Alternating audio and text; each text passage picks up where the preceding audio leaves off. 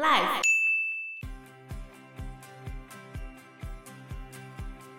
二零二一年十一月七号，就今年十一月的时候，他要进行总统跟国会大选的投票，然后他们怕其他人要推翻他们，反正想要跟他选的全部都被抓到监狱里面关起来了。可是他有什么权利把那些人关到监狱里面？总统命令啊！Hello，大家好，我是 Joe，我是 Fana，我是 Anna。尼加拉瓜穷的原因其实也是殖民经济啊，它是以农业跟矿业为主嘛。再来就是他现在想要发展观光业，所以其实那边的观光算是能够玩的东西是比海地多的。也可以放水，没关系。《纽约时报》专栏作家他有发表二零一三年优先旅游景点中，它是把尼加拉瓜列为优先旅游目标哦。是哦，对。大家会去尼加拉瓜，通常会玩的是什么？就刚刚讲火山灰，对，只有火山灰，还有海滩、湖泊、热带岛屿、火山湖啊，还有殖民时期的古城跟一些特有的野生动植物。它的古城里面很多教堂，算是蛮厉害的遗址啊，所以它的文化资源跟自然资源都是相当丰富的，我觉得算是好玩的国家啊。就他们保有蛮多殖民时期的建筑，而且有西班牙的跟英国的，自然方面跟人文方面其实都是吸引人的，还不错。对，自然又相对 OK。那他们的旅费高吗？不会很贵。不过他二零一八年的时候也是有发生暴动，主要原因除了经济改革问题之外，其实还有一个就是他们政府被诈骗了。被谁诈骗？被中国的一个富商。一个富商诈骗整个国家，也不能说诈骗啊。事情是这样，尼加拉瓜他们想要打造一个比巴拿马运河更宽、吃水更深的大运河，之后光靠收那个运费就可以成为世界级的自由贸易区，那大家就会进来观光了嘛。他们就脱贫啊。我谈的是大海国家的发展。于是呢，在二零一三年六月的时候，尼加拉瓜国会。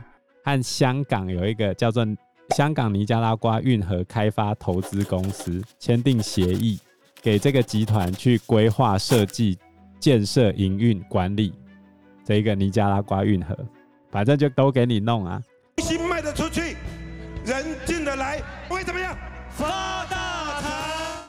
然后这个香港公司弄好之后，可以有五十年的特许经营权，号称投资额五百亿美元。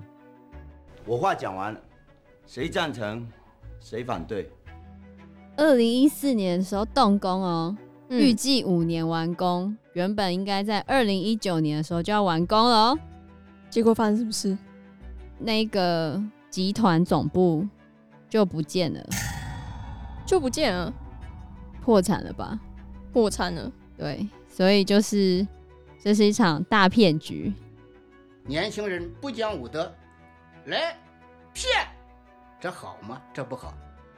中国的那个老板叫做王进，他其实是个名不见经传的人，号称他的公司曾经市值达到两千亿人民币，但后来竟然被整个摘牌退市，所以投资他的十二万投资人全部变壁纸了，全部赔光，就这家公司瞬间蒸发掉。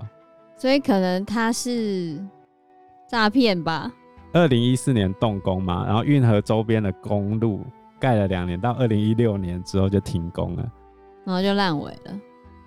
所以那五百亿美金全部被他吞掉，反正就没有盖啊，嗯、只有盖周围的公路而已啊。二零一九年就说完工了，现在没有，反正就没有就都没有，都没有，就假的。哎呀，我眼睛业障重啊，假的。那就是他的那些钱都是从银行贷款来的啊，然后那些投资人就投资他，投资完之后他就把钱拿回来就跑了。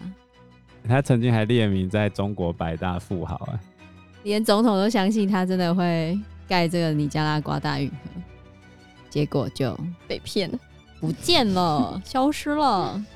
因为骗子生涯终极目标就是组成诈骗集团。毒骗骗，不如众片片。它就是一个诈骗集团，诈骗国家，也不能说诈骗啊，因为反正就是他说要帮他盖，也没有盖啊。这样可以告他吗？他就不见了啊。对啊，是这样人间蒸发，大家都找不到他。不知道，就没有他的消息了，他不知道怎么躲了。算是运河的世纪大诈骗案，惊天大骗局。那不能再重新盖吗？重新盖，你就要看有没有钱进来啊。所以你看，他们想要脱离贫穷，但是没有那么容易，被诈骗了。但还是没有比海地惨呢。对，没有比海地惨。嗯。你以这样来看的话，严格说起来，奥德加政府他之前治理的时候是治理的还不错的，就是他们有一段时间政局是非常稳定的，然后经济也是还 OK 的。那现在会被诟病的，就是因为他想要当万年总统，而且就算他死了，他也会把他的总统的位置传给他的老婆，就是副总统。二零二一年十一月七号，就今年十一月的时候，他要进行总统跟国会大选的投票，然后他们怕其他人要推翻他们。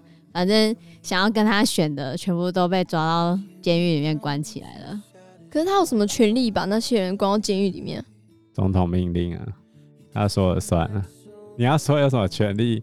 普丁也是这样对他反对党的啊。选情被看好的，全部都遭到逮捕了。这个都完全讲不过去。大规模逮捕让全国进入恐惧状态，寒蝉效应就这样。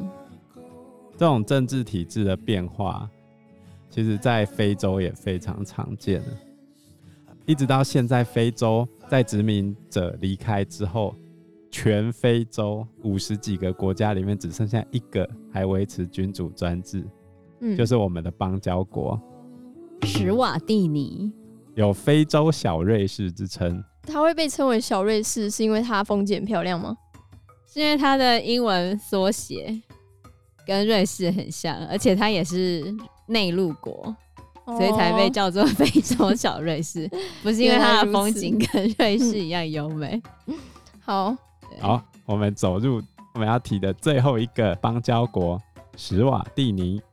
史瓦蒂尼它是位于非洲南部的一个内陆国家，那它北方、西方跟南方都是被南非所包围，然后它的东北边则是莫桑比克。它之前叫做史瓦济兰，但是现在改名叫史瓦蒂尼，嗯，主要是因为史瓦济兰是殖民时期留下来的名称，那改成史瓦蒂尼算是证明为这是他们史瓦蒂这个族的国家这样子。它等于是在南非的国土里面，南非的东北角被围住的一个地方，所以它跟南非的经济贸易非常的密切。它的进出口的主要国家第一名都是南非。从南非要去那边玩的话，就是你从约翰尼斯堡那边再坐公车过去，大概坐四个小时。四个小时的公车，哦，好。你可以坐飞机，但是会贵非常多，所以还是坐公车好了。哦，坐客运的概念。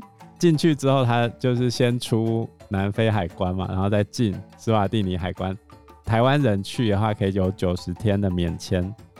那他们的人口其实很少，他们才一百一十四万人左右而已。那们一定也很小吧？对啊，蛮小的，大概只有台湾的一半大。虽然是一个小国，不过它是最挺我们的非洲邦交国。原因是因为它的国王叫做恩史瓦蒂三世。恩史瓦第三世的儿子在台湾留学，所以他们一家人跟台湾的关系都不错。然后我们台湾其实也很针对他，因为既然是君主专制，我只要搞定他就好了。而且他今年据说得了 COVID-19，然后我们有提供药物帮他治疗，所以他今年还有发文感谢台湾治好了他的 COVID-19。简单来说就是。有他，我们就有这个邦交国；没他，我们就没这个邦交国。很有可能是这个样子。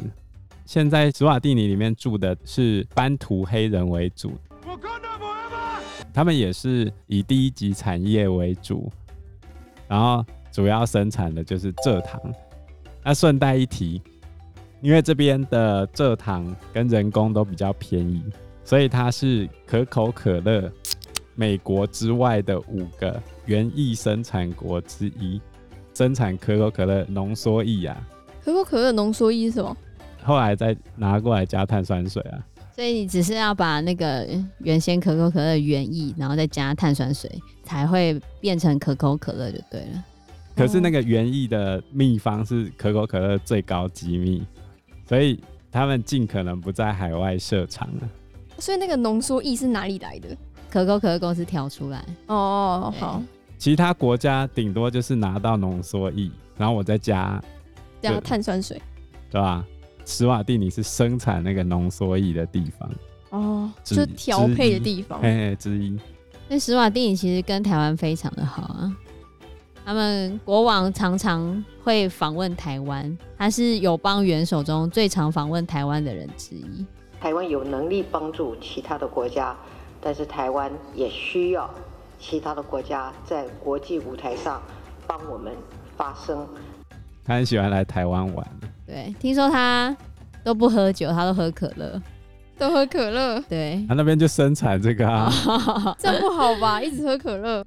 他在外国其实为人还不错，但他在国内被说很奢华了，就排场还蛮奢华的。每次出席活动之前，都要有巫师去赞颂他的丰功伟业啊，然后据说念得越长，就代表这个活动国王是越重视的。你的丰功伟业也不少了。然后国王他的宫殿就盖得非常富丽堂皇，然后还还有十五位王妃跟三十五个孩子，他的其中一个王子就是在台湾留学。